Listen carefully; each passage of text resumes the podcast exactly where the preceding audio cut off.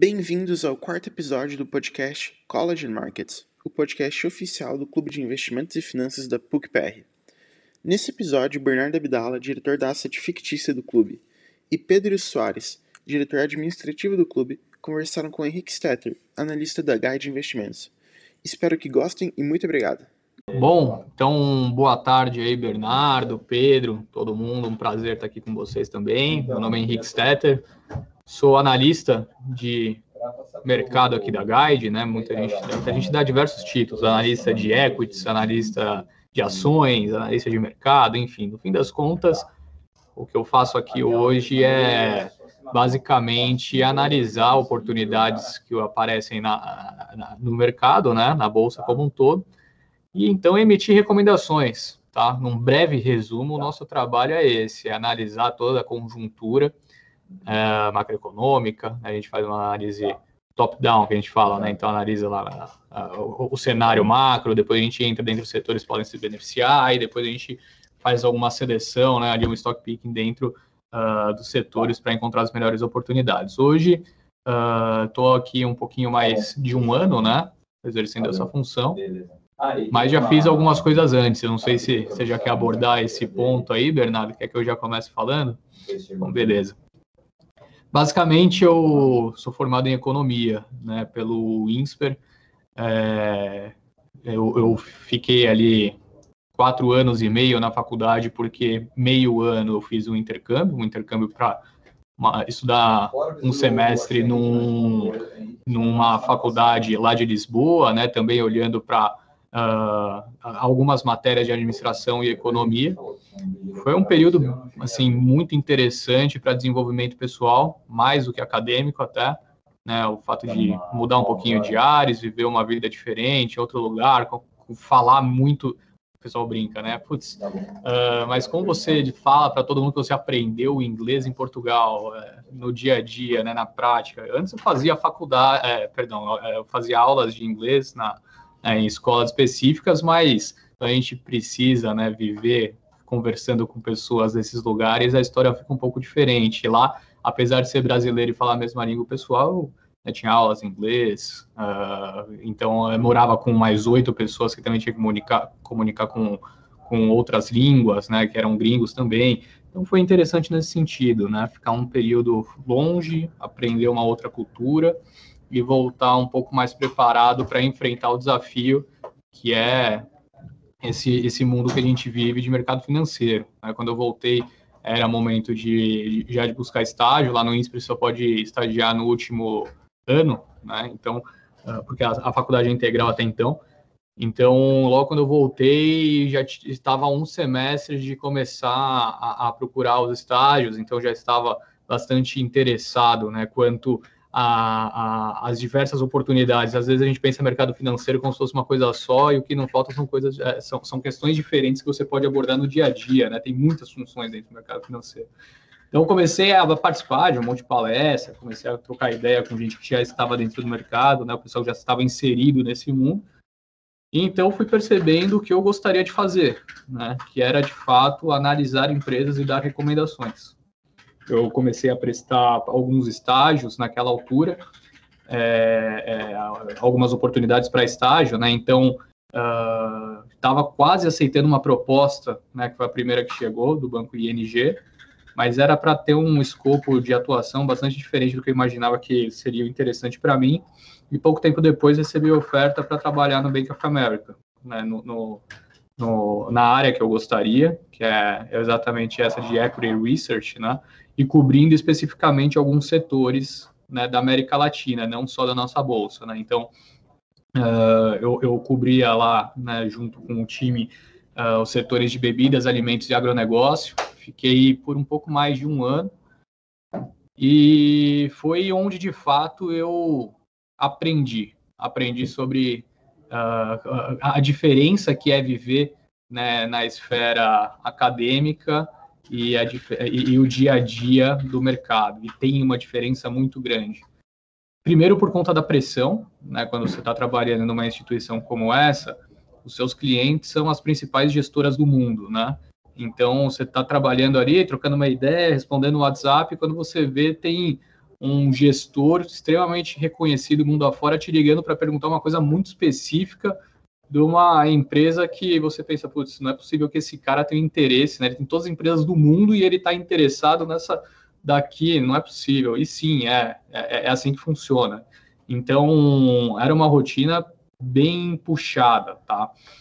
E por que eu digo isso? Porque apesar né, de já estudar no INSPER, que é perto da Faria Lima, onde a maioria das, dos trabalhos do mercado ocorrem aqui em São Paulo, eu não morava perto, nem um pouco perto. Morava num bairro, morava num bairro que chama Água Fria, né, na Zona Norte. Então tinha que todo dia pegar dois metrôs, dois ônibus para ir, depois dois metrôs, dois ônibus para voltar. Tinha que mandar um daily, que é basicamente um resumo de todas as notícias que saem do setor de manhã. Então mandava cinco da manhã, cochilava um pouquinho, seis e meia saía de casa, chegava umas oito da manhã no trabalho e só Deus sabia a hora que ia embora, né? Ainda mais quando tinha período de resultado de empresa, ficava até altas horas por lá. Então era uma rotina estressante, tudo isso sem estar formado ainda. Né? Eu honestamente aprendi muito sobre profissionalismo, até tinha uma chefe lá que era bastante exigente e me e contribuiu para que eu aprendesse muita coisa, mas não me sentia é, feliz trabalhando lá. Assim, a rotina era estressante, eu achava o trabalho, apesar de muito extenso, pouco dinâmico. Porque quando a gente está olhando apenas para um setor, né, alguns setores da bolsa, o trabalho acaba ficando bastante uh, massivo em, em, questões que talvez as pessoas não tenham tanto interesse. Né? Imagina só, bebidas, alimentos e agronegócio. Eu tinha que abrir dados de, de exportação do porto, de sei lá onde, para ver quantos. Uh, uh, qu quanto quanto agrotóxicos, enfim, tinham sido importados e por que isso poderia sinalizar que a safra. Putz, eu achava chato achava chato. Dia a dia que eu queria trabalhando com bolsa não era isso. Queria estar lá ligado no que é oportunidade, a recomendação, abrir operação. Não me sentia feliz, aproveitei, acabou o estágio, fiquei seis meses fora, uh, descansando, porque minha mente foi de fato bastante uh, estressada ao longo desse período. Então eu falei, eu vim, eu vim direto aqui da, da escola para a faculdade, depois fiquei o tempo todo de faculdade, fiz o intercâmbio, é, estagiei por um ano, nunca tive um mês parado praticamente. Eu falei, eu preciso de um tempinho agora, porque quando eu começar a trabalhar de verdade, né, é, não vou ter esse tempo. Então, peguei ali seis meses, viajei bastante, e aí caí onde estou hoje. Né? Acabei encontrando oportunidade na Guide para fazer o que eu faço hoje. Uh, e é um trabalho extremamente diferente do que era antes, tá? Aqui também a gente faz análise de ações, como era lá, só que aqui a gente olha para todas as empresas que são listadas na bolsa brasileira. Né? Então, diminuiu geograficamente, mas aumentou o escopo setorial. E é muito mais dinâmico, né? porque aqui, como você está olhando para tudo, cada dia tem uma bomba em diferentes setores. Você tem que estar tá por dentro, você tem que estar tá entendendo o que está acontecendo, você tem que encontrar as oportunidades, enfim. Então, aqui, né, como eu disse, já estou aqui há um ano e meio, talvez, por aí. E é um ambiente que conversa bastante com o que eu acreditava lá atrás, né, de como seria uma vida aí no mercado financeiro, uh, que, que fosse balanceada entre a pressão que sempre vai ter, mas também, né, o, o sentimento de que uh, o que eu estou fazendo no dia a dia é algo que realmente cria, é, traz valor, né, para as pessoas, para a nossa base de clientes, enfim. E também as pessoas que a gente conversa hoje é muito, são, são pessoas muito diferentes, né? Antes, nossos clientes, como eu disse, eram os principais assets do mundo. Aqui a gente trabalha para varejo, né? Ou seja, a gente conversa com uma base de assessores bem forte que temos aqui na Guide e encontrando oportunidades para clientes, principalmente de perfil, né? O, no, o nosso ticket médio aqui é mais alto do que a maioria das corretoras, né? Então a gente conversa bastante com clientes com um ticket médio elevado, mas que o nível de demanda, exigência é diferente daquele que eu encontrava antes. Então falei para caramba aqui, mas esse é um breve resumo aí do que eu fiz ao longo desses últimos anos. Bom, pelo menos a gente não vai ter que entrar na polêmica se é INSPER ou GV, né? Eu acho que o Rick tem uma posição bem clara, né? A fita não, tomar hoje. Nem precisa fazer essa pergunta. Algum, alguma pergunta aí sobre a, a história do, do Henrique, Pedrão? Bom, cara, é, você falando da parte da pressão e tudo mais e tal, vem na minha cabeça aqui uma referência. Eu vou perguntar porque de repente o pessoal também que já viu essa série deve ter isso em mente. É, você com, o que, que você assim diria que tem relação o seu dia a dia na empresa com o que a série Billions mostra ali no dia a dia dos analistas lá da XCap? Cara, ali, assim, quando a gente está assistindo qualquer trama, naturalmente eles pegam né, os aspectos que mais chamam a atenção e evidenciam muito aquilo. A realidade, assim, pode até ser que em alguns lugares seja dessa forma, mas aqui não é. Né? Eu lembro até de um episódio que o carinha principal, Axel Road, não é? Alguma coisa assim. Ele, enfim, acaba, acaba criando lá uma forma de não lembro se era matar ou, ou destruir um pessoal lá que produzia galinha, né, frango, enfim, não, não é nada, nada perto disso que a gente faz aqui.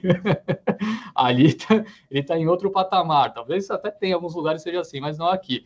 Assim, é, fazendo uma comparação, né, é, do que a gente é, faz e que dá para a gente avaliar bastante ali, né, é, é assim, é a necessidade principalmente de atingir metas, né ali tem uma pressão muito grande no dia a dia para que todo, to, ali os traders, né, o pessoal que é sales, enfim, para que consiga bater as metas, né, colocar a companhia num patamar que for, foi pré-determinado. Lá eles sempre jogam assim, porque tem algumas questões uh, uh, relacionadas a pressões né, é, é, na esfera uh, na esfera política, enfim. Aqui a gente tem meta, né, e essas metas elas são muito uh, são um foco muito importante de todo mundo que trabalha, tá? Então tudo que é pré-determinado é muito simples. Se você não atingir a meta, você vai ter um impacto financeiro que vai condizer com isso, né? Então é natural que cada vez mais, conforme você vai escalando na, dentro da,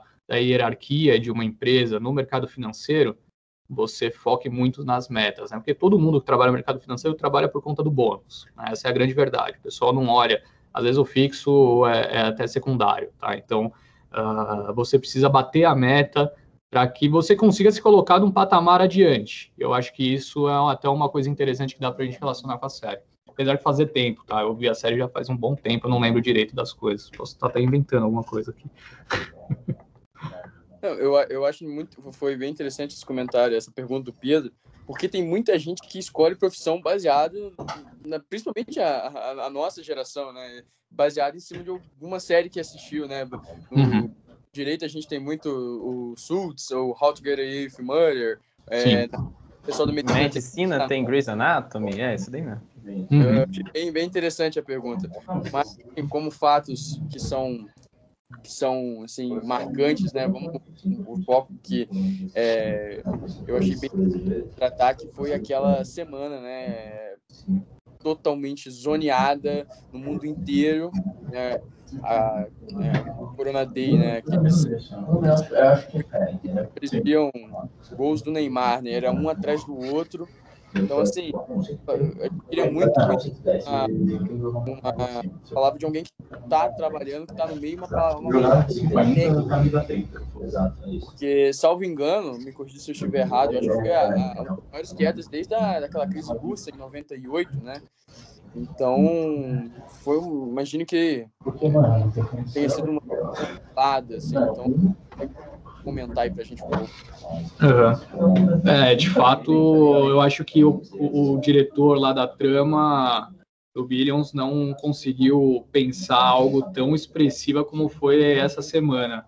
E no primeiro dia, né, que a gente teve esse esse choque, né, fazia muito tempo que isso não acontecia aqui na bolsa, desde ali da do, do Wesley Day, né? Se não me engano, tinha sido o, o, último Circuit Breaker tinha sido um Wesley Day. Então fazia bastante tempo, eu nem tinha pego direito de Wesley Day. Eu entrei no mercado um pouquinho depois, sou novo também. É, mas uh, eu lembro que no dia eu estava até no Cosan Day, né? Que as empresas fazem uma vez ao ano um evento que é bastante interessante, né? Eles fecham, faziam, né? Agora não fazem mais. Fecham um hotel, tem almoço, né? Então tem, tem comidas muito boas, assim, é um evento gostoso de ir. E apresentam lá todos os planos que a empresa tem né, para desenvolver ao longo do ano. Só que ao mesmo tempo tinha um ar de tensão que não condiz com o evento, né? Tava todo mundo olhando para a apresentação e com o celular do lado, alguns com laptop e olhando, né, o home broker. Como que você vai prestar atenção no que o cara tá te falando enquanto você sabe que a bolsa tá parada? É, assim, não, não dá. Eu lembro até que eu saí umas duas, três vezes da apresentação para ligar o pessoal, perguntar o que estava acontecendo, o que fazer, e foi uma loucura. Agora, curiosamente, é, e, e, foi interessante que foi bem o break, né? Assim, foi bem na, no momento onde o trabalho presencial começou a se reduzir, né? Então eu lembro que no primeiro circuit breaker eu estava trabalhando e já no terceiro, quarto, sei lá, depois eu nem sei mais qual é qual, eu já estava de casa, né? Que é, eu peguei um momento trabalhando de casa. E assim, o curioso é, é curioso bastante notar que no fim das contas o choque foi o primeiro. Os outros já todo mundo sabia que ia acontecer, todo mundo sabia que é, não tinha mais para onde correr. Né? Então isso que é o interessante. A, a primeira vez foi um choque, portanto, agora as outras vezes que aconteceram, assim, até vi muita gente dando né, declarações no mercado falando que, nossa, a corretora estava parada, o pessoal estava em pânico. Não é verdade, todo mundo já sabia que já estava acontecendo, que ia acontecer. Se acordava de manhã, pô, o mercado fechava às 5 horas, o futuro lá abria às 7 nos Estados Unidos, caindo 4%, né, duas horas de mercado. Fala, já era, isso daqui já era. E aí foi um momento interessante, porque a gente começou a buscar bases de comparações, né, como você disse, Cristian, assim, essa crise russa, né, o pessoal ali em 2008, né, quando teve o grande crash, ali em, em 29, e todo mundo tentando entender como deveria ser a reação do mercado em um ambiente como esse. Só que não tinha mercado a última vez que a gente tinha observado uma crise, uma pandemia que teve um impacto como essa teve ao longo dos últimos né, um pouquinho mais de um ano. Então começou o desafio, né, que além de você ter que entender qual empresa é boa no dia a dia, que talvez seja a parte mais simples, é entender uma situação que nunca ninguém tinha passado, nunca ninguém tinha vivido. Eu tenho pouco tempo né, é, é, de, de, mercado quando compara com o pessoal que é, é lendário, né, que todo mundo conversa, Stuberger, enfim. Uh, mas ninguém tinha passado por isso, ninguém sabia como reagir. Tanto o estagiário como o cara com maior know-how, ninguém sabia como fazer. Agora, a gente teve um, uma precisão muito grande nas atitudes tomadas aqui. A bolsa estava mais ou menos ali 116 mil pontos e ela, a primeira pancada, ela caiu para 102 mil. Né? Não foi o primeiro circuit breaker, acho que se não me engano o primeiro circuit breaker foi um pouquinho depois. Mas o 102 mil a gente começou a pensar direitinho o que deveríamos fazer e estopamos todas as recomendações de compra. Tá? Então a gente parou de emitir recomendação de compra porque a gente não sabia o que, que isso poderia virar. E teve gente que demorou, demorou, demorou, gente grande no mercado que demorou, e dá para ver isso na performance de diversos fundos por aí. Agora, depois que passou esse momento, que era o momento mais desafiador, entrou uma, um outro momento super importante, que foi encontrar o momento, né, encontrar aquela, aquele timing de virar a mão. Onde passou a ser oportunidade? Teve gente que começou a achar que os 90 mil já era oportunidade. E aí fez médio no 80, chegou no 70, já não tinha mais caixa, né? Então, assim, é, esse foi um grande desafio. A gente começou a avaliar que na casa dos 70 mil já era oportunidade de entrada, caiu mais do que isso. Teve uma sessão que foi buscar os 61 mil pontos e depois né, voltou e, e, a gente está aí agora nos 125 mil pontos com o pessoal triste. Né? Interessante notar isso. Tá todo mundo triste hoje no mercado e a bolsa nos 125 mil. Então foi um momento assim, quem soube estudar, quem foi cauteloso, ganhou dinheiro. Agora, quem é, se emocionou ou por não ter estopado operações né, e, e ter achado que aquilo seria só uma crise pequena, ou então aquele cara que começou a fazer médio cedo achando que já era o fundo, é, perdeu muitas oportunidades que eu acredito que a gente jamais verá de novo na nossa bolsa. É uma curiosidade a mais aí. É, isso, claro, acontece em todas as áreas da vida. É algo normal. Normalmente, quando a gente está meio. Aconteceu alguma coisa no nosso dia a dia, deixou a gente meio bravo, às vezes a gente está triste, ou do contrário, às vezes a gente está muito feliz. É, isso deve acontecer, tipo, bastante, ainda mais na sua profissão, que é uma profissão que você tem que estar sempre ali mantendo um certo nível de frieza. Mas uma curiosidade aqui minha, o que acontece quando, assim, digamos, acontece algo no seu dia a dia que meio que abala com o seu emocional? Assim, como é que você consegue rebalancear e se manter ainda ali disposto? Cara, para uma coisa que ocorre, assim, tem dois tipos de coisa quando a gente vive né, no dia a dia do trabalho. É, as coisas do trabalho e as coisas fora do trabalho. Tem que ter essa consciência, não pode deixar misturar tudo. E até é um desafio quando você trabalha de casa. Né, um dos desafios do home office é exatamente esse. Eu sou uma pessoa que, assim, eu sou exigente, muito exigente, só que ao mesmo tempo eu não sou explosivo. Então, é, inúmeras vezes que eu estava tendo um problema pessoal e não, não afetou em nada meu trabalho. Eu consigo ter esse controle. Agora, é, eu conheço muita gente que não tem e que se abala e que a bola de neve fica cada vez maior. Eu honestamente não sei o, o que eu posso falar para que a pessoa consiga se controlar, porque o emocional da pessoa é algo muito sensível, né? Eu acho que dificilmente eu falando alguma coisa aqui, o cara que tiver muito bravo depois de amanhã por um acontecimento pessoal, ele não vai lembrar do que eu estou falando aqui agora. Ele vai estar com a cabeça tão estressada que vai ficar estressado durante o trabalho.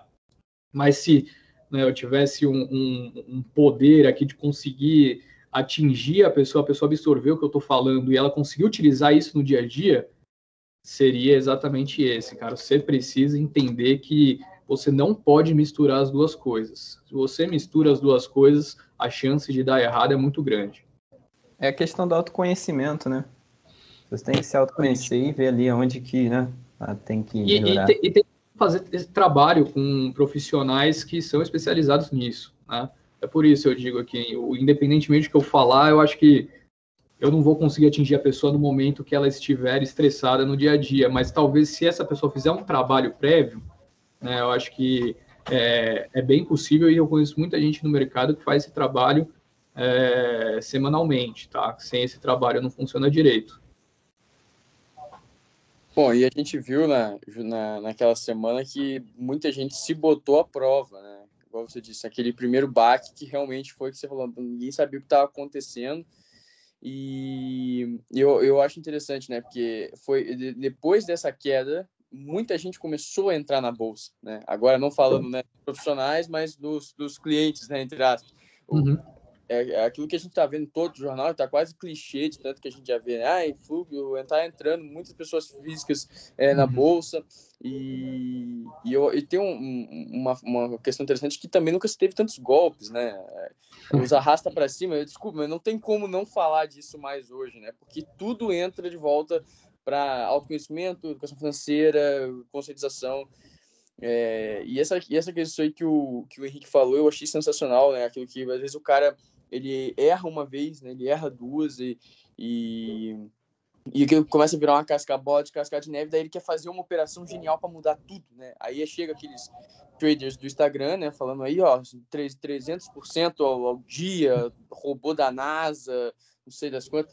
Então, assim, tem uma frase do Thomas Sowell que é de política, mas eu acho que a subsunção que cabe, né? Que ele fala que quando, é, quando você quer o impossível, só os mentirosos podem te satisfazer. Né? Então, eu acho que essa falta de conectividade entre é, a expectativa e o objetivo e a realidade, né? Poxa, eu vou investir em renda fixa, eu não vou bater o S&P todos os anos, né? Não vou. Sei que você pode comentar um pouquinho para a gente, Henrique. Sim, com certeza. É, é, que o problema é que, assim, tem muita gente que fala que isso daí é o mal do brasileiro, né? Tentar encontrar o caminho mais fácil sempre, com tudo. Mas eu acho que nem é mal do brasileiro, assim, acho que é mal do, do ser humano despreparado.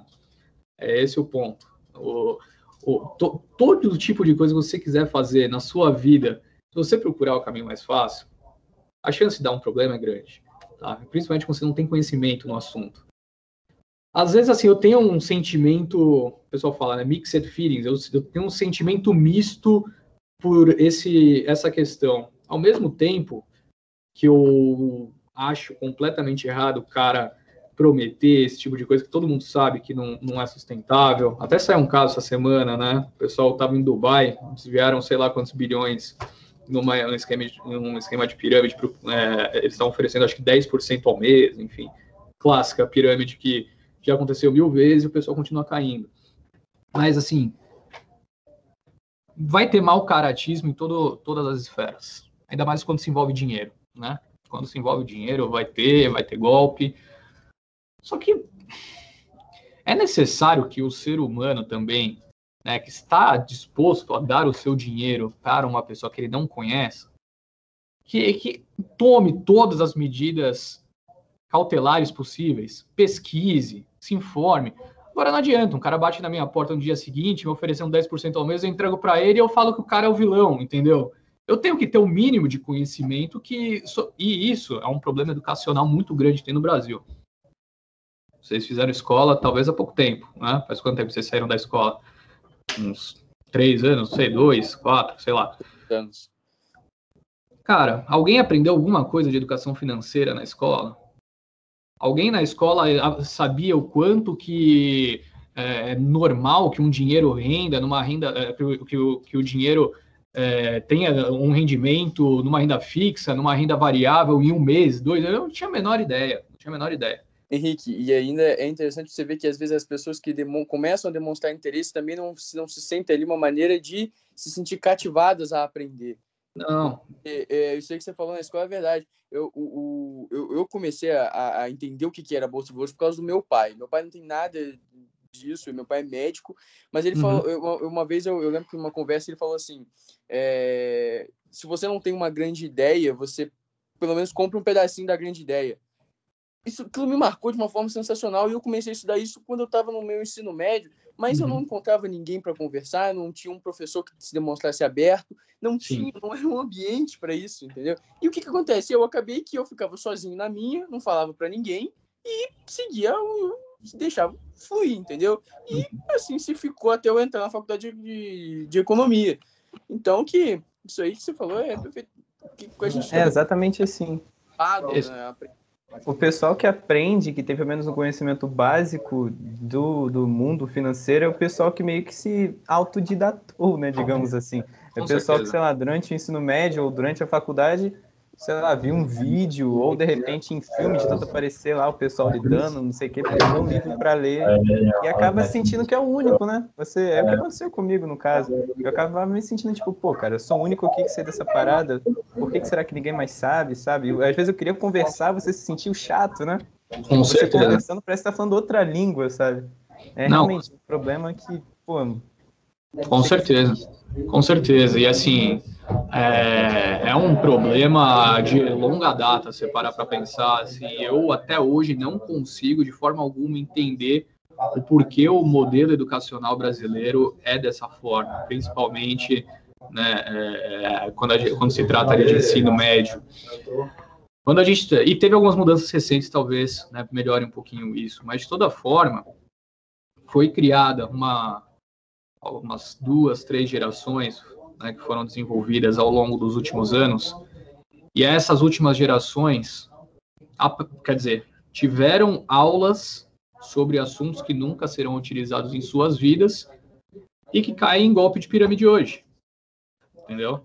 Que, e, e quando a gente está falando sobre uh, o desenvolvimento de uma economia como um todo, é mais do que fundamental que haja né, um, um preso muito grande quanto às finanças. Né? Se você não tem uma economia bem equacionada, no âmbito governamental mesmo, cada vez mais o seu problema vai se escalar. E se as pessoas que estão sendo formadas não tiverem a capacidade de analisar qual que é o problema em questão, ele só vai se desenvolvendo, desenvolvendo, desenvolvendo, e no fim das contas acaba culminando uma hora ou outra num grande problema todo mundo sabe, eu acho que todo mundo que faz economia, estuda, é, é, tem a mesma crítica, né? Por que, que eu aprendi tanta coisa em química que eu nunca vou usar na minha vida, que eu não consigo nem ver, nem, nem entender do que se trata, e aprendi, e eu não, eu mal aprendi juros compostos na escola, né? Então, assim, por isso que eu sinto um pouco de pena, de certa forma, das pessoas que caem nesse golpe, porque de fato foi um sistema que foi criado que acabou culminando nessa falta né, de nessa inocência, na verdade, nessa inocência que essas pessoas possuem, ao mesmo tempo em que tem pessoas do outro lado que conhecem muito sobre dinheiro e têm uma índole equivocada que vai se utilizar disso para dar golpe na praça. É, o, o, o, problema é muito simples de resolver. O problema, o grande, a grande questão é que a gente não deve ver uma solução tão cedo, porque ninguém coloca isso como um dos grandes problemas do, do país. Né? Ninguém ataca essa frente. Inventam muitas frentes para serem atacadas e o enfoque do problema nunca é atingido. Perfeito, Não, excelente. É... Henrique, então assim, é, uma das, das coisas que a gente, né, a gente tinha colocado para conversar é, é, é, é, é, a proteção, né?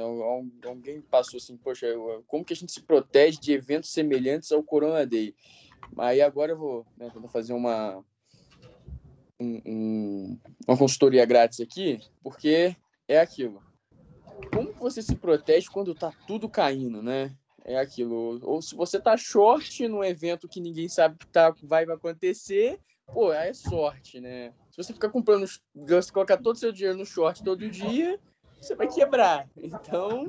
Olha, não é simples, não é simples, até porque quando um evento como esse ocorre, normalmente está todo mundo esperando né, que haja um, um ambiente mais estável. Ninguém está esperando que esse evento ocorra. Né? Então, esse é o grande desafio. Bom, está um ambiente tão favorável, por que, que eu vou queimar meu caixa numa proteção quando não parece que isso vai ocorrer? Tem uma frase no mercado que é uma das, um dos bordões mais clássicos, mas que é a verdade. Você tem que comprar guarda-chuva em dia de sol. Se você quiser comprar guarda-chuva em dia de chuva, vai dar problema. E isso é verdade. Eu lembro, assim, quando eu estava estudando no INSPER, que eu falei que eu ia de ônibus, eu parava numa estação aqui no centro de São Paulo chamada Anhangabaú. É um lugar horrível, tá? É horrível. Mas o que, que acontece? É uma, uma conexão entre é, o, o, o terminal Bandeira, que é um lugar que tem um monte de ônibus, né, indo para tudo quanto é lado, cheio pra caramba. E a, a estação de metrô que chama Anhangabaú, que é um lugar horrível também. Nesse meio campo, né, entre a, a, o Bandeira e entre a estação de metrô, tinha sempre uma galera vendendo ali camiseta falsificada, relógio, tudo que você pode imaginar, o pessoal vende ali. Até Trident, eu comprava Trident lá, por um real. Achava um baita negócio. Eu não sei se era original ou não. O ponto em questão é o seguinte: o carinha que vendia o guarda-chuva lá, quando tava fazendo 30 graus, passava fome. Ele oferecia lá, vamos, pelo amor de Deus, compra um guarda-chuva, 5 reais aqui, leva o guarda-chuva.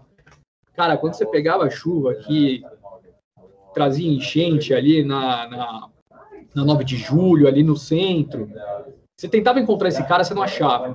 O cara estava com certeza né, com uma capacidade financeira muito maior que gestores de assets importantes nesse dia, porque estava todo mundo querendo comprar o produto dele. Quando a gente está falando de bolsa, é super importante e essencial que se compre guarda-chuva no dia de chuva, né, no dia de sol, não no dia de chuva. Porque o hedge, a proteção para a carteira, fica barata e não vai corroer o seu capital.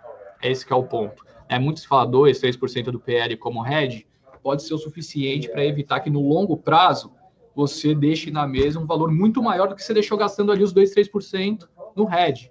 Né? E como que dá para fazer isso?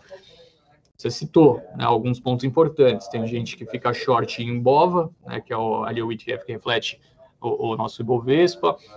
Tem gente que fica comprando put, né? Tem gente que prefere não fazer um hedge 100%, mas colocar algumas alocações diversificadas na carteira, seja através de ETFs uh, uh, dolarizados, né? Ou seja, aquele IVVB onde você investe no S&P, uh, gente que prefere comprar contrato de dólar mesmo, né? Até pouco tempo atrás, muita gente posicionava em ouro, hoje caiu um pouquinho a demanda por ouro, né? Por conta da possível inflação né, nos Estados Unidos, isso tira um pouquinho né, a, a, a capacidade do ouro se tornar um, um, instrumento de defesa da carteira. Teve gente recomendando criptomoedas também há pouco tempo atrás, como hedge de carteira, mas obviamente que não é o, o ideal, né? Então, assim, hoje o mercado oferece muitos instrumentos, tá? Seja através uh, de, de, de, short mesmo, num, num papel, né, no índice, seja através de compras de, de opções de venda, seja através uh, de ETFs dolarizados, investimento direto em alguma commodity, né, em dólar, enfim. Agora, se você nunca tem isso na carteira, possivelmente né, pode corroborar em algum, alguma perda de patrimônio muito maior no longo prazo que você teria né, se não tivesse feito esse movimento. Entendido. Bom, Henrique, já vamos caminhando para o final, né? A gente tinha aquelas pautas de atualidade, né? É, a gente viu há, algumas semanas atrás né, a inserção da proposta da reforma tributária que começaria a taxar os dividendos. Né? Então, assim, a gente viu que o, é, o mercado, principalmente imobiliário de fundos, né, os não reagiram muito bem, até porque uma estratégia de renda passiva adotada por muita gente é ter uma carteira é, voltada para esse tipo de rendimento que agora vai ser tributado em 20%. O que, que você pode comentar aí para gente?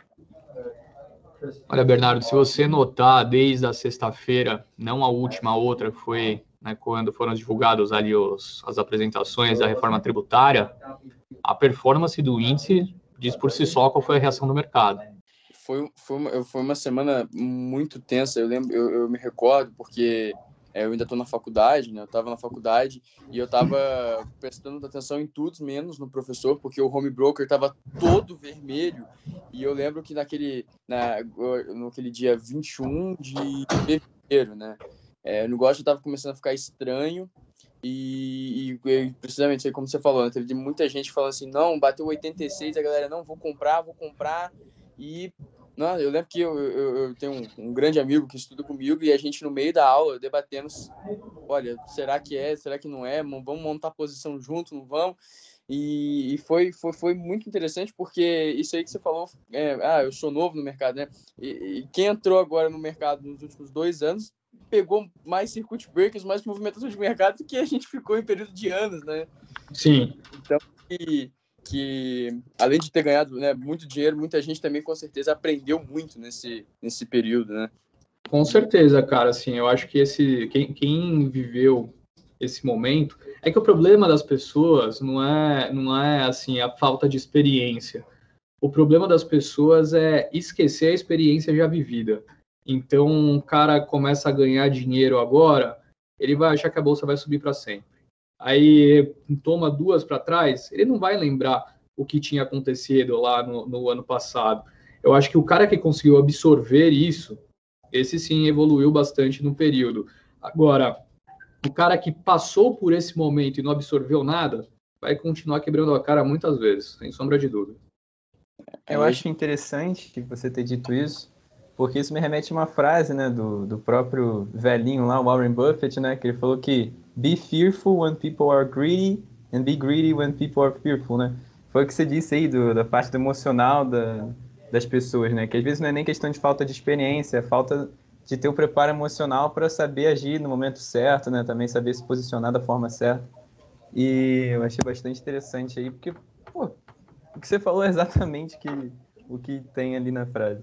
Não, total, cara. É assim, se você não, não tiver um preparo emocional, não adianta você achar que você vai se dar bem trabalhando com isso. Não adianta.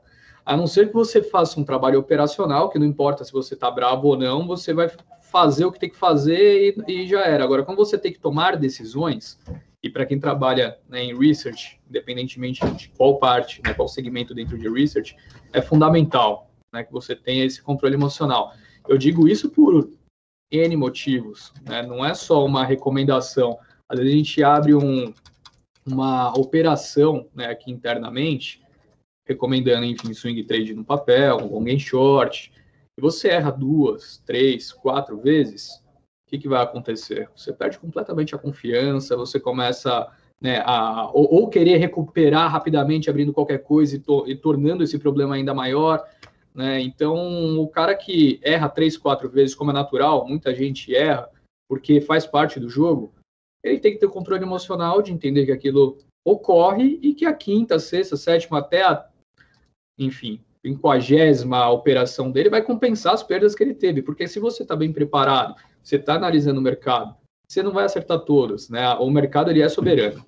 Agora, se você acha que você é imbatível ou então você quer recuperar rapidamente algumas uh, decisões erradas que tomou, vai tornar uma bola de neve, né? Então, assim, conselho para quem está pensando em entrar no mercado: se você é uma pessoa que se estressa facilmente, que deixa com que outros problemas da sua vida abalem o seu dia a dia, se você é uma pessoa que toma muita decisão né, no impulso, você pode conseguir ter uma carreira, sem sombra de dúvidas. Tem muita gente que é assim, mas a chance de você ter sucesso é muito menor. Sexta-feira, então, performance bastante fraca do índice. Começou né, a ter muito debate sobre a, a, possibilidade de ser um impacto também relacionado à CPI. Na nossa visão, não é. Tá? O que a gente está enxergando sobre a performance do índice parece um movimento muito claro de receio quanto ao que essa proposta possa né, impactar de fato diversas, diversos nomes importantes da nossa bolsa. Né? Você fala ali da, da, né, do, do, fim do JCP, os bancos são muito impactados. Né? Você está falando uma elevação da tributação de dividendos, a principal empresa do índice vale 13% do índice, é muito impactado. Né? Tem uma perspectiva no dividend yield de mais de, de 10% né, nesse ano. Então, estão até falando da possibilidade de antecipar pagamento de dividendos para não ter que pagar, né, é, para evitar esse, esse, esse, esse pagamento de, de imposto depois, enfim. Então, o mercado está tentando entender o que da proposta apresentada vai ser aprovado, eu acho que esse é um ponto importante. Né, já há, a gente já sabe que existem lobbies ocorrendo dentro né, das casas, visando reduzir um pouco os impactos para o mercado nessa proposta. Uh, e o que de tudo isso vai de fato impactar né, nos resultados das empresas. A gente enxerga com uma perspectiva não muito favorável. Tá? Eu acho que o projeto inicial, ele de fato, uh, a promessa que era feita na campanha, né, vamos taxar dividendos, mas vamos diminuir né, ali a, a, o imposto para as companhias, isso vai incentivar que elas reinvistam nas suas operações. Não, não foi bem isso. A gente está vendo um acúmulo de tributos, né, e que vai impactar na performance de no grandes nomes do índice e naturalmente vai pesar no índice, né? Performance dos bancos de sexta para cá pra, praticamente queda em todas as sessões. Então vamos ver o que, que vai sair de tudo isso, né? A, a apresentação inicial, acredito que foi de fato uh, uma proposta que não olhou com muita atenção para esse ponto. O próprio Paulo Guedes, pelo que a gente sabe, né, ele, ele reconhece isso, ele já está aceitando algumas movimentações, tá, algumas mudanças. Eu acho que para o IFIX, é, é, eu até acredito que dificilmente a gente vai ver né, tal, tal ocorrência, principalmente né, porque uh, não há hoje um, um, lobby tão grande que vá pressionar para que seja atacado nessa frente. Tá? Mas caso a gente veja essa reversão na tributação do, do, dos fundos imobiliários, é, vai, vai trazer uma, um alívio, um respiro grande. Se vocês analisarem performance do IFIX, né, eu não sou analista de fundos imobiliários aqui, mas se olhar a performance do IFIX, teve uma queda muito expressiva ali na sexta, segunda, e já recuperou praticamente tudo. O mercado está precificando que não vai ser aprovado? Mas eu acho isso muito improvável. Então, em linhas gerais, é isso. Assim, eu sei que talvez comentei superficialmente sobre cada ponto, mas a leitura para a Bolsa como um todo, da forma como foi apresentado, é bastante negativo. Agora a gente precisa ver quais ajustes serão realizados. Show, show de bola. É, agora, né, aquele tema né, mais é, complicado, né, que é a CPI da pandemia, né. Brasília comumente é, apresenta algumas uma caixinha de surpresas, né. O, o Wesley Day foi um foi um caso, né, até me passaram, né. É, o, como que o político ele bate né, no, no índice, bate no, nas ações, às vezes de maneira né, sem escrúpulos, né? É, não, de fato, assim, é... o, o, o grande mal do Brasil é Brasília, isso está evidente, né? Sempre foi assim. Não estou falando desse governo, não estou falando do governo passado. O mal do Brasil é Brasília, é... onde pessoas que não são preparadas tomam decisões muito grandes, olhando cada um, né, o seu umbigo, né? Quem que eu represento aqui? De onde eu vou conseguir mais votos na próxima eleição?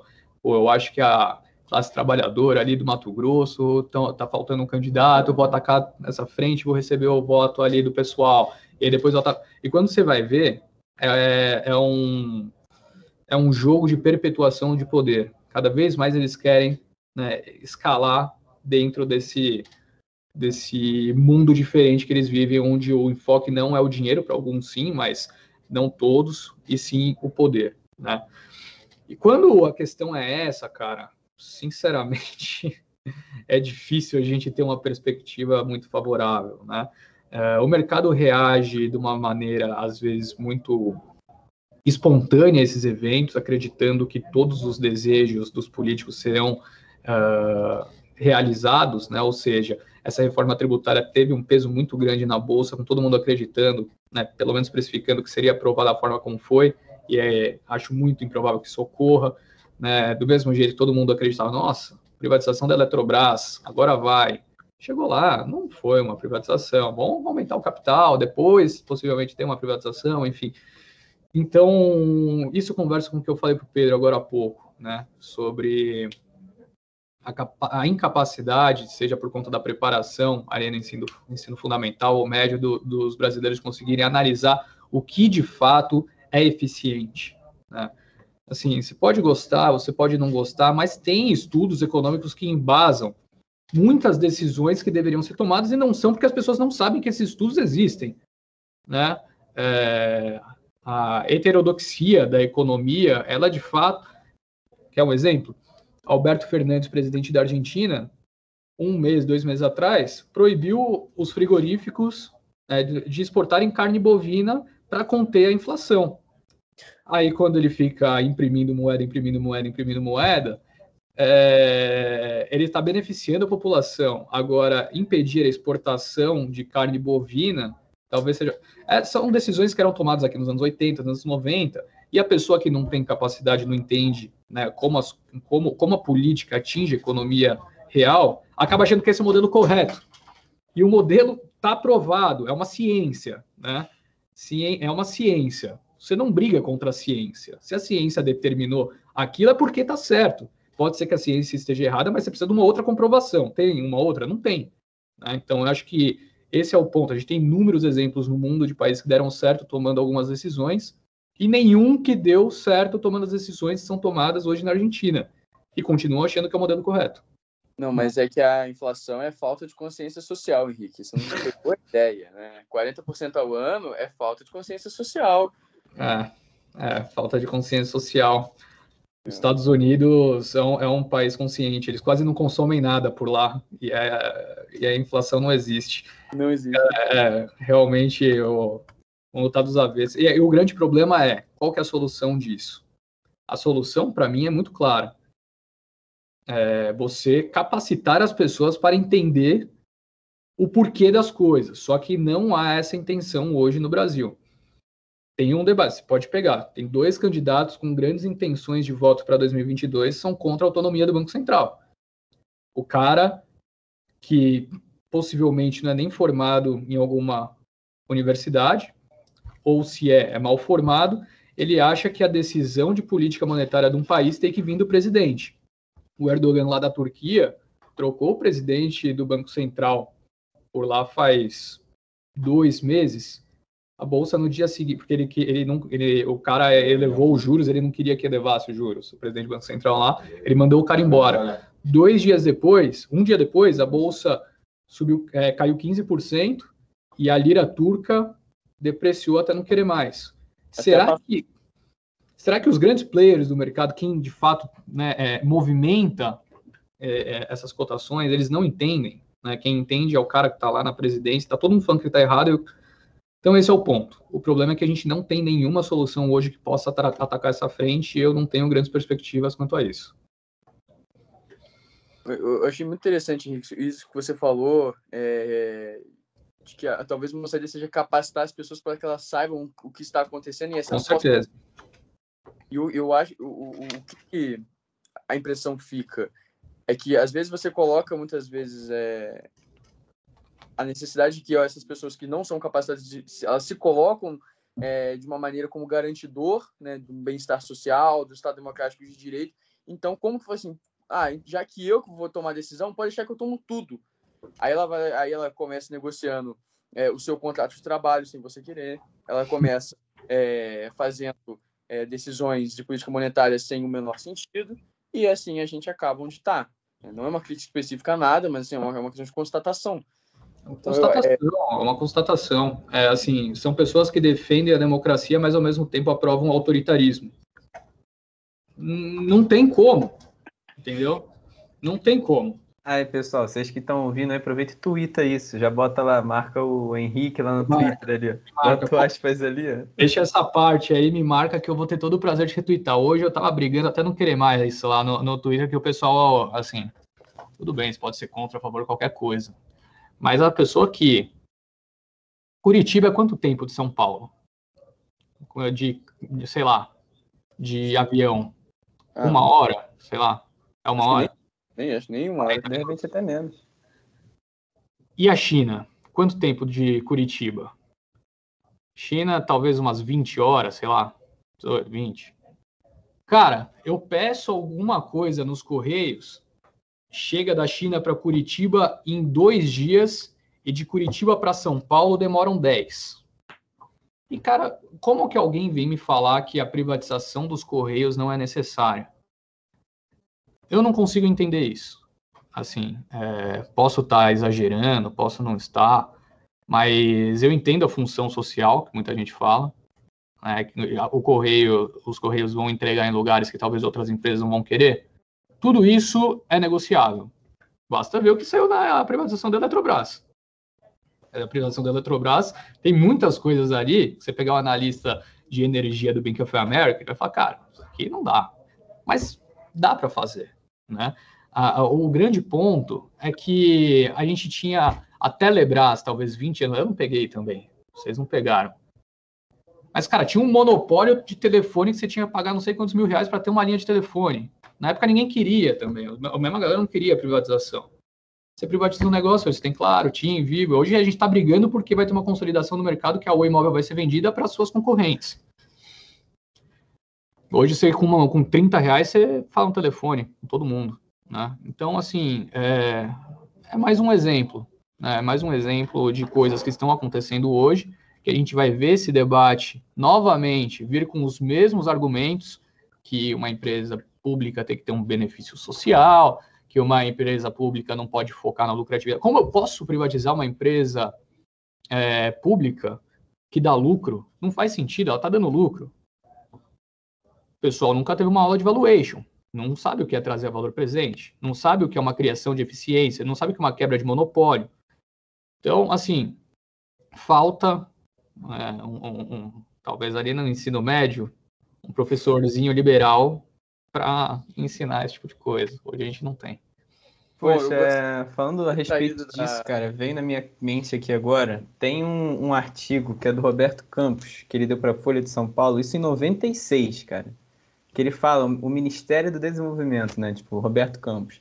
Aí ele meio que explica lá em 96, ele dá uma visão do que ele tinha a respeito da economia e política do Brasil na época.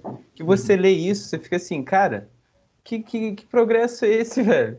Sabe, uma parada que de 96 se encaixa em 2021, é, é absurdo. Exato, exato. A gente fica travado na, na, na, mesma posição ideológica há muito tempo, as coisas não dão certo e continuamos atacando da mesma maneira. Não vai dar mesmo. Bom, já estamos aí chegando em, em uma hora e quinze, né? Já não queremos mais tirar mais tempo do, do Henrique. É, Henrique, assim, no final de todos os nossos podcasts, a gente pede algumas indicações de literatura para os nossos convidados. Então, se você tiver alguma indicação de algum livro, alguma literatura, né, talvez é, filme, afins, uhum. o que você poderia passar para a gente? Manda ver aí, cara. Cara, sobre livros, eu sempre falo os mesmos, tá? Assim, é, me perguntam alguma frequência isso, eu sempre falo os mesmos, porque para mim são os dois livros que me moldaram para ter o trabalho que eu tenho hoje e pensar da forma que eu penso. Os dois livros são Primeiro, que é muito específico com o que eu faço no dia a dia, que é aquele valuation da Mudaran. Então, assim, é necessário para quem quer trabalhar com isso entender a fundo. Aí. É esse. Bom, é na minha cabeceira, como você pode ver, né? Bibliazinha, tá certo, tem que estar tá mesmo. esse, esse livro é fera. E um outro que aí não tem tanto a ver com a atuação né, profissional, mas tem mais a ver com a forma ideológica que eu penso sobre a necessidade não só de você ter né, um país liberal economicamente falando, mas também de costumes, e que tem inúmeros casos que são trazidos ali que demonstram quais são as nações que dão certo, chama exatamente isso, né? Why Nations Fail, ou seja, é, porque as acho que é porque as nações fracassam em português ou falham, acho que é.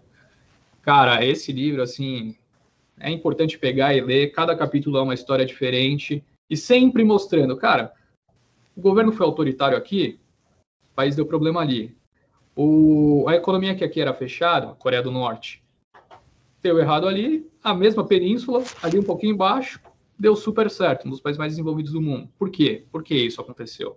Quais são as diferenças entre os dois? Então você entende perfeitamente nesse livro. Era um livro que deveria ser distribuído nas escolas também.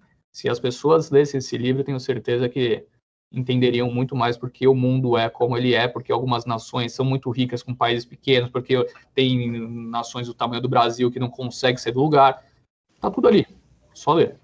Um exemplo que eu acho muito legal é, é, é, é o exemplo do câmbio fixo, né? Naquela época que é, os, os câmbios começaram a ser flutuantes, né? Eu lembro que uma, eu escutei uma vez o Stuberger falando, né, que ele operou na Max e, e o Verde Asset, a Verde Asset, assim, acabou, né? O negócio é, foi de uma, uma, uma rentabilidade tão agressiva, né, que você escuta que você fala, caraca, né? Que foi sensacional, né? Justamente quando o câmbio largou, saiu, né, das mãos é, do, do, Estado controlando.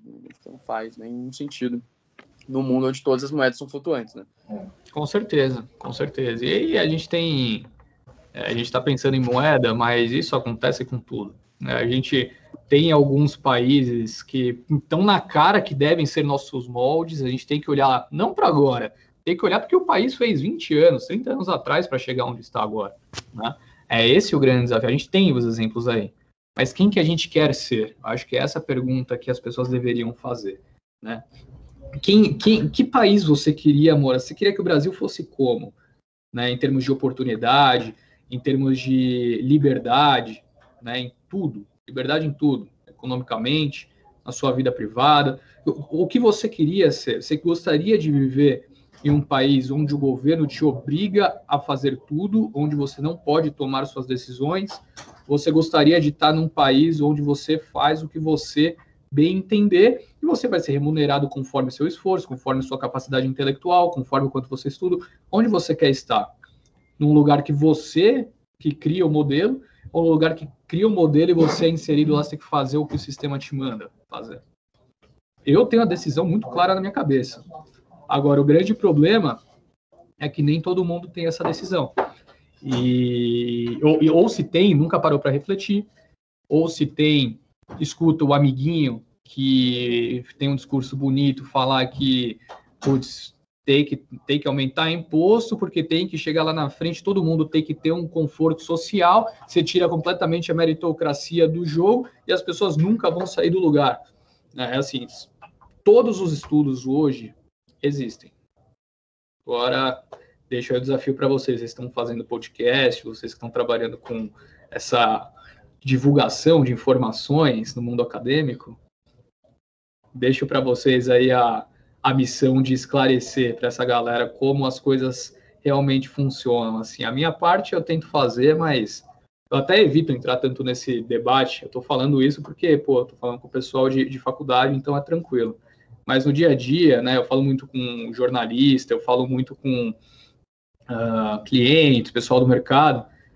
Aqui, a análise é diferente. Apesar de eu ter minha posição, né, que já deixei bem clara aqui nessa nossa conversa, isso tem que ficar de lado. Quando você trabalha com análise, você deixa o coração de lado e você tem que ser racional. Então, se chegar nas eleições do ano que vem, e, e, tiver um desfecho que vai conversar muito com o que a gente já teve no passado, eu vou estudar como foi o passado e vou tentar ter a melhor performance nessa situação. Quero nem saber.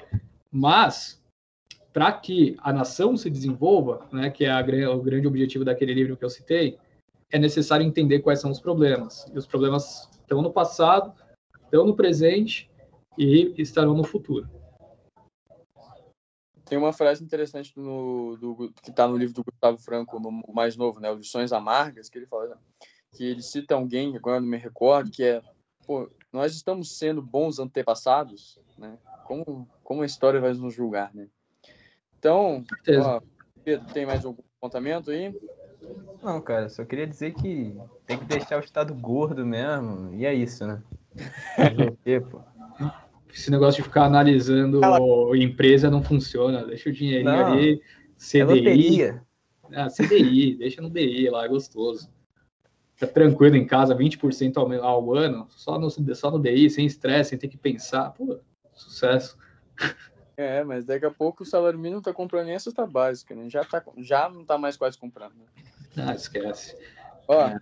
queria agradecer muito Henrique pelo, pela participação, agradecer pelas palavras, agradecer ao Pedro, né? agradecer ao nosso né? o Lucas e o, e o Nelson e a Isa Romani, que é a nossa diretora de podcast. Agradecer todo o apoio aí. Mais uma vez ao Henrique ter disposto um tempinho pra gente, tá bom? Pô, eu que agradeço o convite, pessoal. Acho que foi bem legal. Fico aberto aqui, sempre quando precisarem, pode dar um toque. É um prazer estar próximo aí de vocês. E é isso. O pessoal que estiver ouvindo também, aproveite para. Não, não precisa concordar com as coisas que eu falo, mas pelo menos dê uma atenção. Pense se, se o modo como vocês estão vivendo hoje é o modo que vocês gostariam de estar, e se vocês querem continuar dessa forma nos próximos 10, 15, 20 anos. Tudo depende do que a gente vai fazer no dia de amanhã. É, gente, um abraço. Tchau, tchau. Valeu aí, obrigado.